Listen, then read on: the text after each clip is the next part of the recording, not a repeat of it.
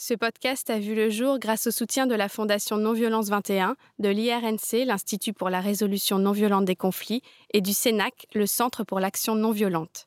Toutes ces ONG, aux moyens fort modestes, luttent au quotidien pour faire connaître et vivre la non-violence. Je vous invite à les découvrir et à leur donner plus de moyens si vous le souhaitez. C'est d'abord une écologie de l'être humain, la non-violence. Ma lutte va être à travers la parole. Si tu mets la graine de violence, tu la retrouveras en face. Ne jamais obéir. Urgence climatique, justice sociale. D'abord dénoncer le système. Mobilisation citoyenne. On ne peut pas être dans la violence et l'humanisme à la fois.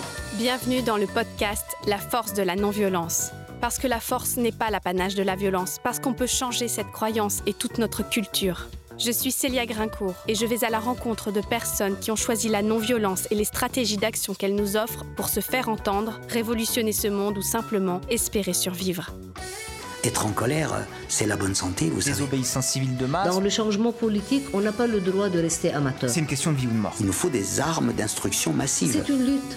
Donc l'empathie est le levain de la non-violence. C'est ça notre espoir. Le droit à la non-violence. Le droit à la non-violence éducative. I still have a dream. Kadour Haddadi, HK.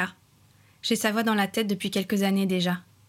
À un moment, j'écoutais en boucle HK et les saltimbanques, dans les fêtes, aux manifs.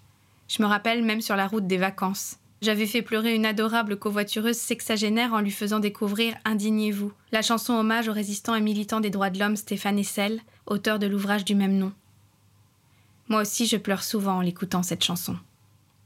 Kadour Haddadi a la plume franche, révoltée, tendre, festive, populaire, dans le plus beau sens du terme.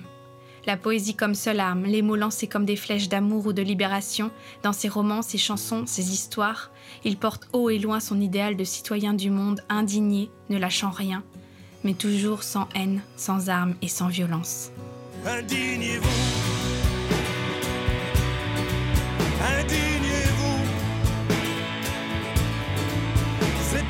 Monsieur qui vous parle, brandissant son étoile, entendez-vous. Pensez-vous donc qu'aujourd'hui, les motifs de soulèvement nous manquent, quand nos propres vies sont à crédit sous la dictature des banques? L'argent commande aux actionnaires, eux-mêmes commandent au président, qui ordonne aux gens ordinaires d'exécuter bien gentiment toute cette nourriture invendue. Jetez-la donc à la poubelle, et au-dessus du tas d'ordures, versez-moi 10 litres d'eau de javel.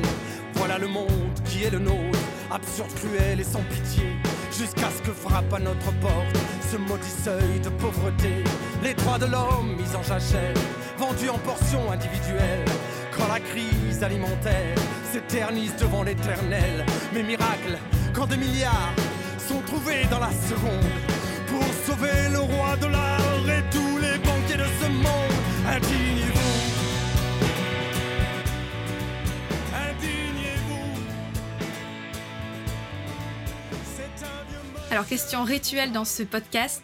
Kadour Haddadi, qu'est-ce que c'est pour vous la non-violence? C'est un chemin que moi personnellement j'ai décidé de prendre ou que j'ai pris même, je pense que j'ai commencé à le prendre inconsciemment dans ma vie de tous les jours et dans, et dans mes combats.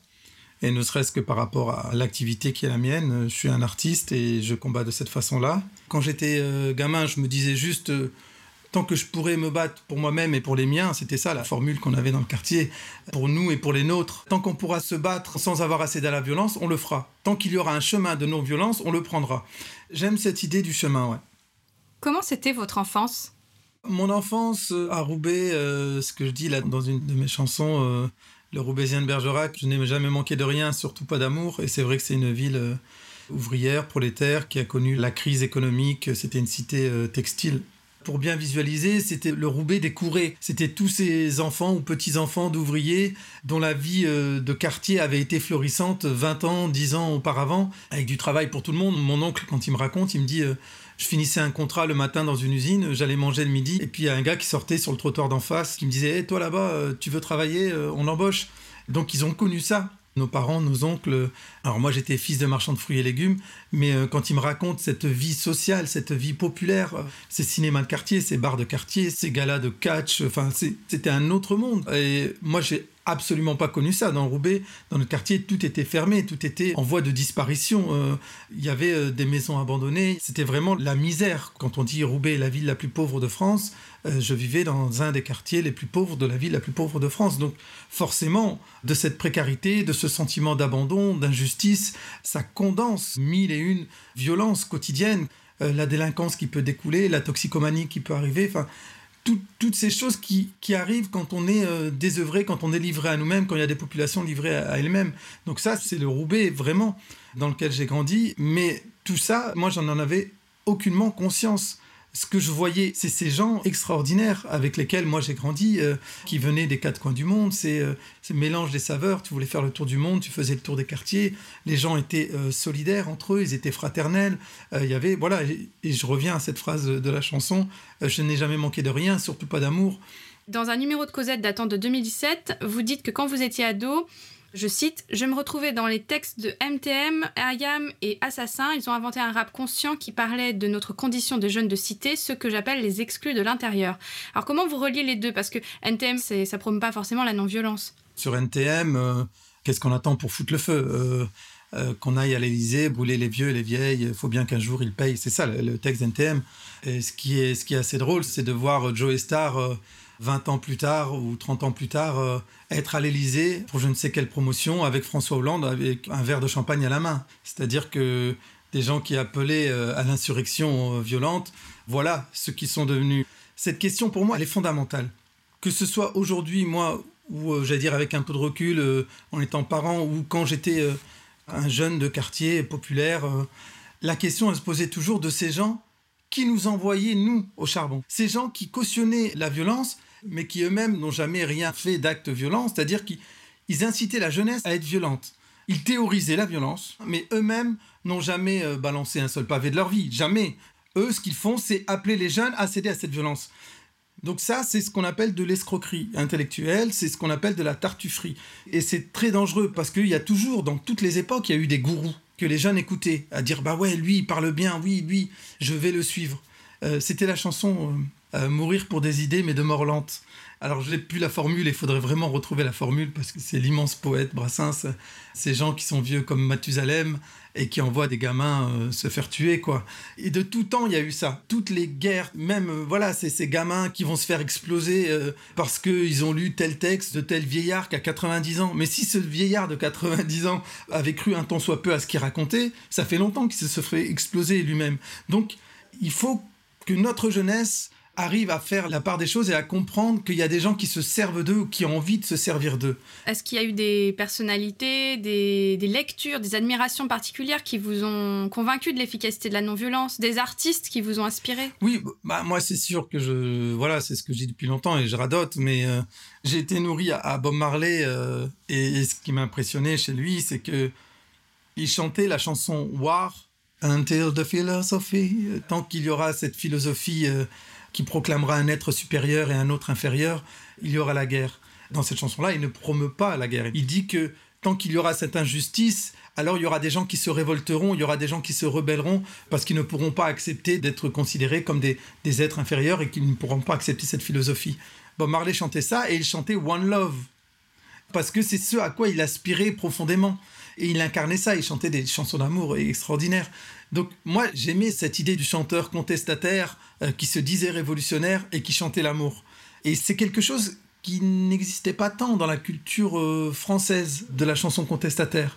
En tout cas, de la chanson urbaine, moi, à l'époque du hip-hop, je parlais de ces groupes de hip-hop qui m'ont nourri, qui étaient très dans, dans la chanson consciente, mais c'était compliqué de parler d'amour.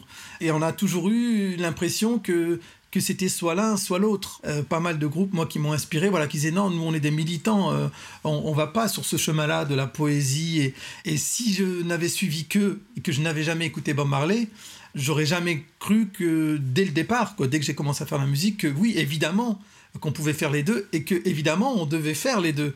Et parce que pourquoi on se bat Pour une certaine idée du bonheur partagé, pour pouvoir euh, euh, vivre et aimer. Et c'est pour ça qu'on se bat simplement. Et souvent, j'aime bien citer ce poète euh, palestinien, Mahmoud Darwish, qui disait voilà, nous aussi, nous aimons la vie quand on le peut, quand cela nous est possible. Et on se bat pour aimer la vie. J'ai eu la chance d'avoir la primeur d'un portrait de vous apparaître dans le prochain numéro d'Alternative non violente, le 197, que tout le monde doit courir commander dès sa sortie au mois de décembre. Il y est écrit que votre rencontre avec la non-violence s'est faite naturellement, comme une évidence, au gré d'un parcours riche d'expériences qui vous ont conforté année après année dans vos engagements et votre volonté d'agir humblement sur le monde, sur votre monde. Est-ce qu'il y a des expériences qui vous ont marqué plus que d'autres? Je pense que on est le fruit de rencontres et d'événements. Quand il y a les attentats du 13 novembre 2015, moi j'ai été frappé par ce texte d'un journaliste dont, la fille avait été une des victimes euh, des attentats quand il a dit Vous n'aurez pas ma haine.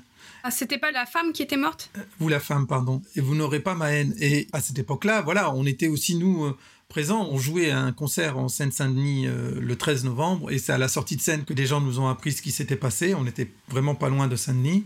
Et le lendemain, on avait un concert qui a été annulé. Et on a eu encore des concerts qui ont été annulés parce qu'il y a eu un état d'urgence qui a été promulgué, prolongé. Et moi, à ce moment-là, ce qui me frappe, c'est le fait de sentir que c'est dans ces moments-là qu'on a besoin de se retrouver, qu'on a besoin d'être ensemble, et c'est dans ces moments-là que la décision politique a été de dire, euh, voilà, il faut s'isoler. Et le lendemain des, attentats du 13 novembre, on avait lancé un appel avec les copains des désobéissants à l'époque pour se retrouver, se recueillir sur la place euh, de la République, sous le titre Se retrouver, c'est ça l'urgence. Et le lendemain, en rentrant chez moi, j'écris la chanson Ce soir, nous irons au bal. Ils voudront nous diviser, du premier jusqu'au dernier. Chercheront à petit feu à étouffer nos libertés. Finiront-ils par nous arracher nos sourires, rompre l'espoir de se revoir, les chances de se réunir face à l'abomination venue tout droit d'un autre âge, sans loi, sans exception. Allons tous danser sous l'orage. Ce soir nous irons au bal, ce soir nous danserons de plus belle. Nous danserons ma belle, tous les deux entre les balles. Ce soir nous irons au bal, ce soir nous danserons de plus belle. Nous danserons ma belle, tous les deux entre les balles. Pour combien sommes-nous fous? Avons-nous tort de croire encore que nous sommes frères sur cette terre, âmes sœurs de cœur et de corps Nous, nous tout ce que l'on veut, tout ce que l'on désire aimer la vie tant qu'on le peut, et puis qu'on nous laisse sortir. Telle est notre résistance, face à la peur ne pas céder. Notre joie, notre délivrance, renversons la table, allons danser. Ce soir nous irons au bal, ce soir nous danserons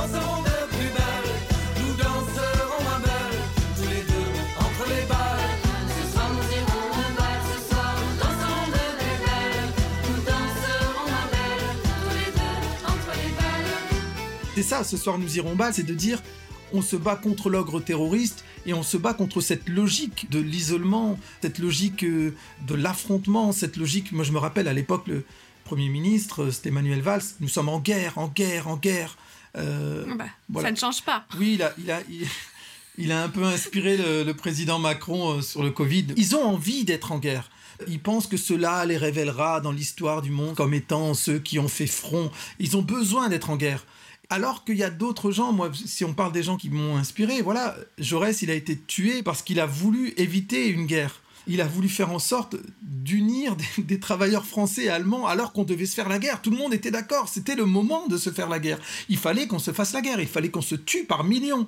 Et lui, il a été tué parce qu'il a fait partie des rares voix courageuses à dire non, cette guerre-là, ce n'est pas la nôtre, mais il y a toujours des gens qui veulent hâter la guerre, qui se disent c'est maintenant. Il n'y a plus de place pour la paix. Il n'y a même plus de place pour un affrontement non violent. Il n'y a plus de chemin pour la non-violence. Aujourd'hui, je pense qu'on est un peu dans cette époque-là, même quand on fait partie des, des milieux militants aujourd'hui en France, c'est que moi je disais, voilà, tant qu'il y aura un chemin non violent, je prendrai celui-là. Tant que je le vois, tant que je, je pense que ce chemin-là existe. Et là, aujourd'hui, il commence à y avoir des gens qui viennent nous voir en disant non, ce chemin-là n'existe plus. Ça y est, c'est fini, c'est trop tard. Ce chemin-là ne mène nulle part. Et moi, je leur dis, je vais le suivre jusqu'au bout. On verra bien où il mènera. Parce que si un jour je devais arriver à céder à la violence, je voudrais être sûr que si c'était le cas, d'avoir tout essayé jusqu'au bout. Et aujourd'hui, je pense être tellement, tellement loin d'avoir tout essayé jusqu'au bout. C'est là où je reprends le mot en guerre. On n'est pas dans ces situations-là par la musique, j'ai appris à rentrer dans l'univers de Louis Aragon par la poésie et des Léo Ferré, notamment cette chanson euh, La Fiche Rouge, qui raconte euh, l'histoire bien réelle de Misak Manouchian et de ses compagnons de lutte, qui étaient des ouvriers immigrés qui, pendant la Seconde Guerre mondiale, sont entrés dans la résistance, ont été des francs-tireurs partisans, et ils ont fini par être exécutés. Misak Manouchian, c'était un poète. Avant la guerre, il était ouvrier poète. À la veille de sa mort, il écrit une merveilleuse lettre à sa bien-aimée Mélinée. Et c'est de cette lettre-là que Louis Aragon va écrire La Fiche Rouge et que Léo Ferré va mettre en musique. Et on entend le poète qui parle et dit Je meurs sans haine en moi pour le peuple allemand. Et quel rôle a joué dans votre cheminement votre rencontre avec Stéphane Hessel On participait à un événement qui euh, parlait de l'occupation de la Palestine et qui revenait sur l'histoire de ce qu'on appelait la, Nakba, euh, la catastrophe, le grand exode euh, en 1945.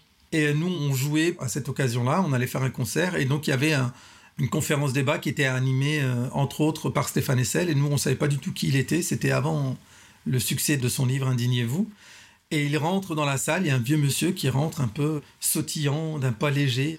L'expression qui me vient en tête, vraiment pour ce moment-là, c'est bourvilesque. Voilà, il était un peu.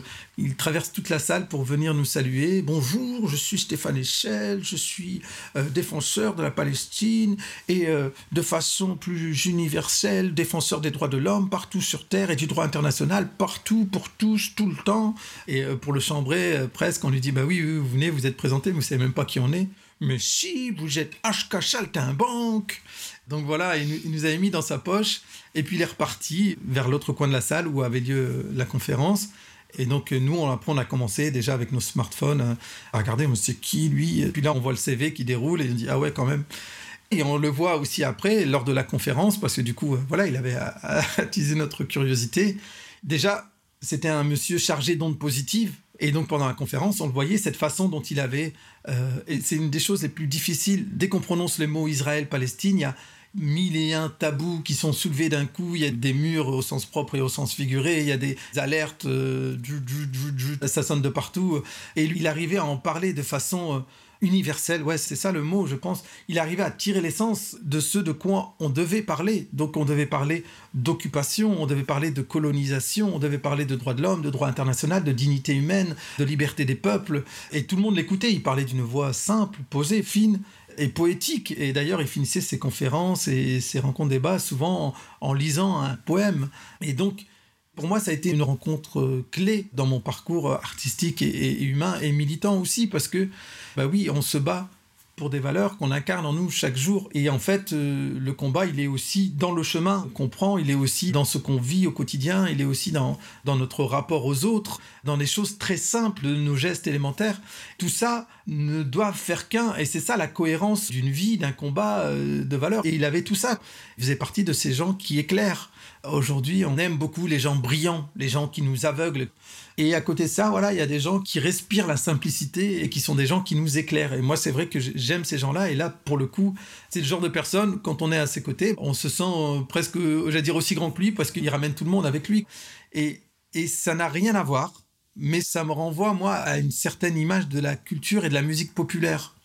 Parce que c'est cette idée, avec des mots simples, de fabriquer de belles images et d'embarquer le plus de gens possible dans son monde, dans son univers. C'est une certaine forme de culture populaire qui est à la fois dans l'art et dans l'engagement. Eh bien, parlons-en justement de votre engagement à travers votre art. Est-ce que vous avez des souvenirs à nous relater de luttes particulières que vous avez soutenues et qui ont triomphé sans violence? On est à une place qui est un peu privilégiée parce que on est souvent contacté par des gens qui sont en lutte, qui nous disent euh, voilà, est-ce que vous pouvez pas venir euh, chanter pour nous euh, ou on va faire une soirée où on va essayer de récolter de l'argent où on veut communiquer auprès du public sur l'action qu'on est en train de mener, sur notre combat. Est-ce que vous voulez pas venir nous soutenir en musique ou est-ce que vous voulez pas venir sur tel lieu de lutte, tel piquet de grève Enfin, Du coup, on a croisé ces dix dernières années des gens qui se battent et qui ont, pour beaucoup d'entre eux, obtenu des vraies victoires. Si on parle des ouvriers de Fralib à Marseille, c'est la Scope euh, TI 1336, ils font le T 1336, ils se sont battus contre, contre Lipton, Unilever, une des plus grandes multinationales. Ils ont réussi à récupérer leur usine, à en faire une coopérative, et aujourd'hui ils se battent pour imposer la marque qu'ils ont créée ensemble. Et voilà, ils ont remporté une victoire extraordinaire. Et il leur a fallu 1336 jours de lutte, c'est pour ça que le T s'appelle 1336.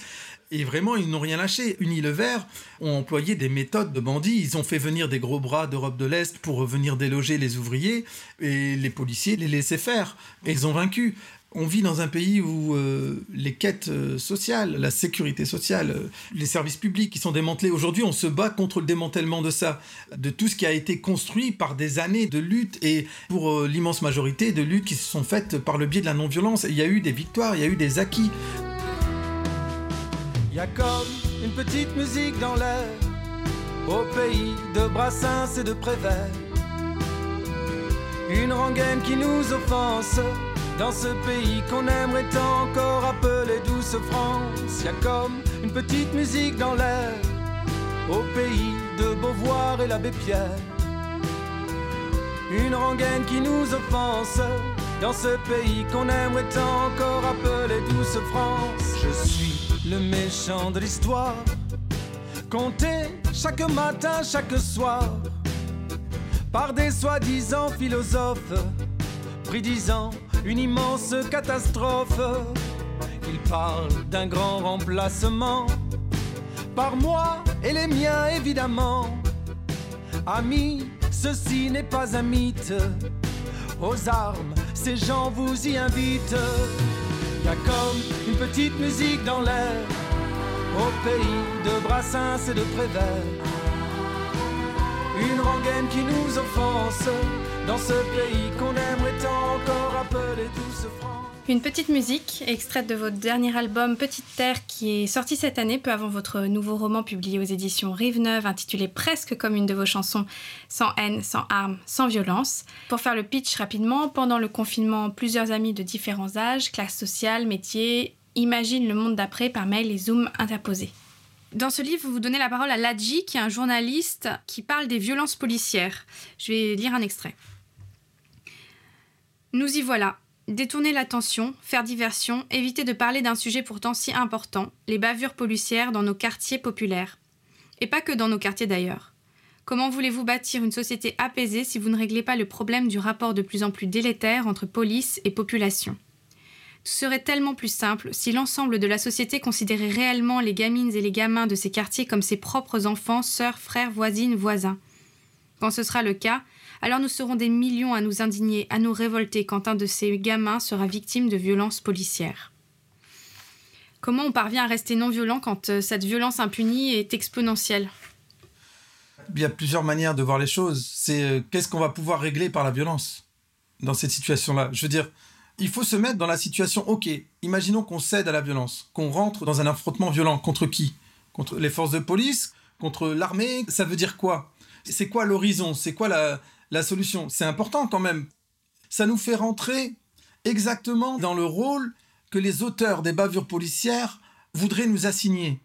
Ils voudraient que nous soyons tous pas capables d'agir de façon structurée, organisée. Ils voudraient qu'on s'abaisse à leur niveau pour pouvoir leur donner raison. Ça, c'est ce qu'ils cherchent. Eux et leurs amis, euh, parce que souvent euh, ce sont des gens qui ont des idéologies d'extrême droite, et, leurs amis xénophobes disent, vous avez vu, ces gens-là sont des sauvages, vous avez vu. Et évidemment que c'est un piège. En plus, quand euh, le policier commet la bavure, quand l'IGPN va parfois euh, couvrir cette bavure, quand le ministre va dire il ne s'est rien passé, quand le président lui-même va dire je soutiens euh, les forces euh, de police tout le temps, jamais il n'y a aucune bavure, ça n'existe pas, ça ne peut pas exister, ce sont des gens exemplaires, etc., etc., etc. Ce sont autant d'insultes aux gens des quartiers. Donc oui, les gens ressentent ça comme une injustice extrême. Mais ce n'est pas en restant sur leur terrain euh, nauséabond, leur terrain de violence, parce que la violence, c'est leur terrain, c'est eux qui l'ont installé. Et ce n'est pas en jouant sur leur terrain qu'on va pouvoir changer les choses et qu'on va pouvoir rester fidèle à nous-mêmes. Parce que ce terrain-là, ce n'est pas le terrain qu'on a choisi. Euh, Je dis pas que c'est simple. On a tous en tête des situations où on a été excédé. Et c'est dans ces moments-là où c'est pas simple de garder de, de la mesure et de la lucidité. Et ce qui est dingue, c'est qu'en plus, ils sont en train de passer une loi où euh, on peut plus filmer la police. Or, s'il se passait rien, s'ils étaient exemplaires, d'où ils auraient besoin de passer cette loi? Cette loi-là, c'est à la fois, euh, on peut la voir comme une défaite et on peut la voir comme une victoire de plus dans ce qui fait partie de notre combat, c'est-à-dire de les dénoncer au grand jour, de les démasquer. Et donc aujourd'hui, quand à un moment donné des policiers disent on ne veut plus être filmé, on n'a plus le droit, c'est même pas eux qui le disent, c'est les pouvoirs, c'est les ministres qui disent on n'a plus le droit de filmer des policiers. Donc c'est des preuves qui continuent à s'accumuler et se démasquent. Donc c'est un aveu, donc il commence à émerger au grand jour. Donc je passe le nombre de fois où euh, le Conseil européen des droits de l'homme euh, a condamné la France. Enfin, il faut continuer à faire en sorte qu'il se démasque tellement que ça devienne juste impossible à, à assumer. Et surtout, ça nous éclaire sur le fait que ce sont des gens comme nous qui sommes considérés euh, comme euh, voilà des rebelles, euh, des détraqués, des fous, des, des marginaux. Voilà, c'est nous qui sommes sur les valeurs d'égalité, de justice, de droit, de liberté. Mais alors, qu'est-ce que vous pourriez répondre à celles et ceux qui n'en peuvent plus, qui ont un sentiment d'urgence, qui ont envie de passer à l'action violente par désespoir ou parce qu'ils croient à la diversité des tactiques? En fait, si on prend l'exemple de la lutte des Afro-Américains euh, aux États-Unis, même sur plein de luttes, on va souvent retrouver euh, ces deux axes, ces deux chemins. Et à la fin, dans chaque victoire ou dans chaque défaite, c'est la vérité. On est liés. Historiquement, faut être honnête. C'est par les deux souvent que les choses ont fini par changer. Il faut être plein d'humilité, qui que l'on soit. Moi, je sais quel est le chemin que je veux prendre, je sais ce en quoi je crois, je sais pourquoi j'y crois, parce que je ne veux pas céder à quelque forme de violence que ce soit, pour moi-même ou pour mes enfants, parce que je pense que c'est un aller sans retour. Je pense que si un jour je faisais ça, je ne serais plus moi-même, et pour moi, ça voudrait dire que j'ai échoué. Ça, je peux le dire. Après, de vouloir imposer mes vues, déjà, c'est d'une violence extrême, de vouloir imposer sa façon de voir les choses aux autres. Ça, je trouve ça d'une violence extrême. Et, et c'est pour ça que quand des gens viennent me voir en me disant euh, je vais t'imposer ma vision violente des choses, j'ai de la répulsion parce que moi-même, je n'ai pas à leur imposer quoi que ce soit. Mais c'est en même temps humain d'avoir envie de convaincre, surtout quand on a l'impression que son idéal est noble ou... euh, Notre objectif aujourd'hui, ceux qui ont envie de se battre par la non-violence et de changer les choses par la non-violence, il est de convaincre par la preuve. Je débat souvent avec pas mal de gens qui sont en mode euh, plus énervé. Pas mal de gens avec qui on, se connaît bien et avec qui on se respecte. Et, une fois, euh, l'un d'eux m'a renvoyé une phrase d'un de mes textes, mais il dit, mais toi-même, tu l'as écrit euh, dans ton texte, No Pasaran, pacifiste, mais pas assez fou pour se laisser pourfendre. Hein, C'est un texte où c'était une, une sorte de parabole euh, d'une histoire révolutionnaire. Il y a des gens qui, à un moment donné, ont, ont quitté la grande route, cette grande société de consommation qui est la nôtre. Ils se sont évadés d'une certaine manière et ils ont vécu euh, à côté, euh, voilà, dans des forêts, sur des collines, sur des montagnes. Et de plus en plus de gens ont fait comme eux parce que, effectivement, le bruit se propageait comme quoi des gens sortaient du jeu, sortaient du système. Et dans l'histoire, les gouvernants vont les chercher dans leurs montagnes. Ils vont jusque-là. Et à ce moment-là, il y a cette phrase-là, voilà, pacifiste, euh, mais pas si fou pour se laisser pourfendre. Ce qui est étonnant, c'est que votre ami ne vous ait pas parlé plutôt des paroles de votre chanson la plus connue, chantée dans tant de manifestations, On lâche rien, où vous dites euh, fallait bien qu'un jour on se réveille et que les têtes se remettent à tomber. La, la chanson On lâche rien, c'est un cri de colère et au moment où je l'ai écrit, c'est comme ça que c'est sorti. Après, c'est une image, évidemment. Quand tu écris ce texte-là, ton arme, c'est un stylo. Moi, je, je suis absolument euh, contre l'idée de, faire tomber, euh, d'un point de vue physique, les têtes de qui que ce soit. Évidemment que c'est une image, c'est une expression. euh, faire tomber les têtes, c'est faire tomber des gens de leur piédestal, c'est faire sortir des gens de privilèges dans lesquels ils se sont enfermés et puis de faire valser tout ça. Il y a ça dans Lâche rien, dans Citoyen du Monde, il y a Ne cherchez pas le shérif, je l'ai shooté quand il m'a dit qu'il ne défendait que les riches. C'est le clin d'œil de l'enfant de Bob Marley. Et donc il y avait la chanson No Pasaran. Euh, je crois que dans euh, peut-être la centaine de chansons que j'ai écrites, je crois qu'il y a ces trois phrases-là. En tout cas, moi je les, entends et je les connais et je les sais. Donc il y a ces trois phrases-là qui pourraient euh, m'être mis face à moi et, et à juste titre parce que j'aime cette idée d'être responsable de ce qu'on écrit. Mais en tout cas, ce qui est sûr, c'est que dans mon cheminement personnel, si à un moment donné j'ai pensé qu'il était important d'écrire la chanson sans haine, sans armes et sans violence, c'est que je pensais qu'il était important de dire de manière claire, ferme et définitive je suis quelqu'un d'engagé, je veux faire de ma vie un combat et euh, la façon euh, par laquelle je veux lutter et je veux me battre, elle est résolument, elle est définitivement sans haine, sans armes et sans violence. Et maintenant, vous en avez fait même un livre. Et oui, alors après, le, bon, le livre euh, Sans haine, sans armes, sans violence, il s'est avéré que mon éditeur aimait bien cette idée du titre qui soit en résonance avec une chanson parce que parce qu'il me dit bah voilà dans tous tes livres tu mets des extraits de tes chansons et tu mets euh, comme des poèmes qui viennent à un moment donné euh, illustrer le récit C'est presque plus lui qui l'a vu euh, dans ce texte que moi, en disant bah voilà, là, ce sont des gens qui, de mille et une manières, ont décidé euh, que eux allaient se battre sans haine, sans armes et sans violence, et qu'ils allaient vouloir changer les choses. Là, je sais même pas s'ils ont conscience d'être dans une lutte. hein, dans ce roman, je pense qu'ils sont plus dans un cheminement collectif, euh, une réflexion. Mais toujours est-il que ils se posent plein de questions sur cette société violente. Et jamais à un seul moment, ils n'imaginent euh, apporter une réponse euh, violente de quelque façon que ce soit. C'est-à-dire, ils sont à des années-lumière de tout ça. La question ne, ne se pose même pas. C'est ça qui m'interpelle, moi, des fois. C'est que nous, on en est là à se poser la question, alors que je crois que dans nos vies de tous les jours, on se la pose pas.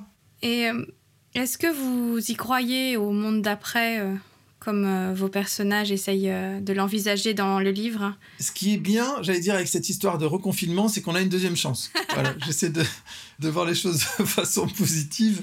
Parce que là, on est en reconfinement. Parce que le livre a été écrit pendant le confinement et il parlait de ce monde d'après. Sur, sur le premier confinement, on va dire que c'est un peu foiré, et, euh, mais on peut tous se mettre là-dedans. Parce que, pour être honnête, on est tous repartis dans le travers. Il y a presque des gens qui étaient en burn-out un mois après le déconfinement. Donc c'est à la fois on en rigole, à la fois c'est dramatique. Et ça nous renvoie à, nous, ce qu'on est, et, au travail aussi qu'on a à faire sur nous. Et je pense que c'est ça aussi des fois qu'on oublie souvent, c'est que on peut vouloir euh, changer le monde, on peut vouloir rêver de grandes révolutions, euh, mais déjà il y a du boulot à faire aussi sur nous. Donc il faut jamais l'oublier. Ça veut pas dire qu'il faut pas s'engager dans des grands combats parce que c'est beau et que je veux dire si on est là autant comme disait Cyrano de Bergerac, moi j'habite à Bergerac, autant vivre avec euh, panache et autant se battre avec panache et avoir de grandes motivations, de grandes ambitions de changement et, c'est beau. Mais il faut jamais aussi oublier nos propres tares, nos propres défauts, notre propre faculté à oublier euh, nos résolutions de la veille. C'est aussi un combat à mener chaque jour. Et qu'est-ce que ça vous fait pendant ce deuxième confinement d'être classé comme non essentiel? Disons que bon, on était déjà cynique, feignant, extrême. Donc euh, bon voilà, non essentiel, ça se rajoute à la liste. C'est comme la liste des courses. Donc euh, il y avait aussi ceux qui ne sont rien. Euh, on peut rajouter sur les sans-dents. Je pense que la liste du mépris est longue. Ça nous renvoie dans tous les cas à une vision. Et c'est pareil. Alors peut-être que ça ne change pas fondamentalement les choses, mais moi j'aime bien quand les choses sont claires. Et quand à un moment donné, un pouvoir en place nous dit clairement qui il est, ce en quoi il croit, ce qu'il défend, j'aime ça pour pouvoir le combattre, évidemment. J'aime ça parce qu'on vit tellement dans une époque de tartufferie, où à un moment donné, sous des grands mots, des grandes valeurs, le ministre Blanquer, qui à un moment donné, et à juste titre, va nous parler de la liberté d'expression quand un drame nous touche, et tout de suite après, va vouloir faire interdire un livre dans lequel il est lui-même caricaturé, c'est de, de l'escroquerie intellectuelle quotidienne. Ça aurait été tellement beau d'entendre le président dire bah voilà, il y a ce virus-là. Moi, je fais pas partie des gens qui sous-estiment la chose, mais il faut pas non plus euh, faire de la peur un système politique, un régime politique même maintenant, parce que là-dessus on bâtit euh, mille et une choses sécuritaires. C'est, je pense, ces moments-là qui sont le prélude à des mouvements de contestation et en tout cas de changement majeur. C'est quand nos dirigeants sont démasqués. Il y a quelque temps, un média citoyen connu engagé dans le combat écologique a répondu à ma demande de parler de ce podcast de cette manière. Dans l'écologie radicale, tout le monde est un peu fatigué de la non-violence. Dans le sens, nous avons besoin de plus de sabotage pour bloquer la mondialisation et ne pas regarder le monde sombrer en jouant de la musique. Alors, au-delà du fait que le sabotage peut faire partie de la stratégie non violente, qu'est-ce que ça vous inspire, ce genre de discours? En fait, t'es pas obligé de dénigrer ce que sont les autres, ce que font les autres, pour toi mener tes combats de ta façon. Et c'est ça, moi, qui me vraiment qui me tue, parce que voilà, moi, ce que je fais, c'est de la musique. C'est ce que j'ai fait toute ma vie, c'est ce que je ferai euh, toute ma vie. Donc que des gens euh, qui se disent militants me disent t'es non essentiel, c'est la même chose que quand Macron me dit t'es non essentiel. Je le prends de la même façon comme une insulte. Moi, je vis de musique et d'engagement. Et je vis euh, mon engagement par la musique. Donc, la musique ne peut pas changer le monde, mais la musique peut toucher les gens. Elle parle au cœur, elle parle aux esprits, elle parle à l'âme. Et donc, moi, je crois justement que c'est quand on ne jouera plus de musique que le monde sombrera. Merci, Kadora Dadi. Sans haine, sans armes et sans violence, de résistance sans désobéissance. C'est une évidence, nos vies n'ont plus aucun sens depuis que nos rêves sont indexés sur le prix de l'essence. C'est une évidence, nos vies n'ont plus aucun sens depuis que nos rêves sont indexés sur le prix de l'essence. Si vous avez apprécié ce moment passé ensemble, partagez-le, commentez-le, mettez beaucoup d'étoiles. Vous contribuerez ainsi à diffuser la culture de non-violence. Pour aller plus loin, rendez-vous sur force-nonviolence.fr ou sur les sites de mes partenaires Non-Violence 21, l'IRNC et le CENAC. Vous pouvez vous abonner à la revue Alternative Non Violente, chercher l'association, le domaine, le mouvement qui vous parle, vous former et mettre en pratique la non-violence dans votre quotidien et dans vos combats pour plus de justice dans ce monde. C'est tout ce à quoi j'aspire en créant cette émission. Je réponds avec joie sur les réseaux sociaux et la chaîne YouTube La Force de la Non-Violence. À très bientôt. Aïmsa. Sans haine, sans armes et sans violence. De résistance sans désobéissance. Sens depuis que nos rêves sont indexés sur le prix de l'essence. C'est une évidence, nos vies n'ont plus aucun sens depuis que nos rêves sont indexés sur le prix de l'essence. Sans aucune condition de ressources, ils voudraient que l'on parte au pas de course, acheter des biens de grande consommation au premier tir de sommation. Que nous leur portions cette marchandise, objet de toute leur convoitise, leur précieux, leur cœur de cible, du temps de cerveau disponible. Oh, qu'ils chérissent tant ce cœur de cible, ce temps de cerveau disponible, sans haine, sans armes et sans violence de résistance sans désobéissance. C'est une évidence, nos vies n'ont plus aucun sens depuis que nos rêves sont indexés sur le prix de l'essence. C'est une évidence, nos vies n'ont plus aucun sens depuis que nos rêves sont indexés sur le prix de l'essence.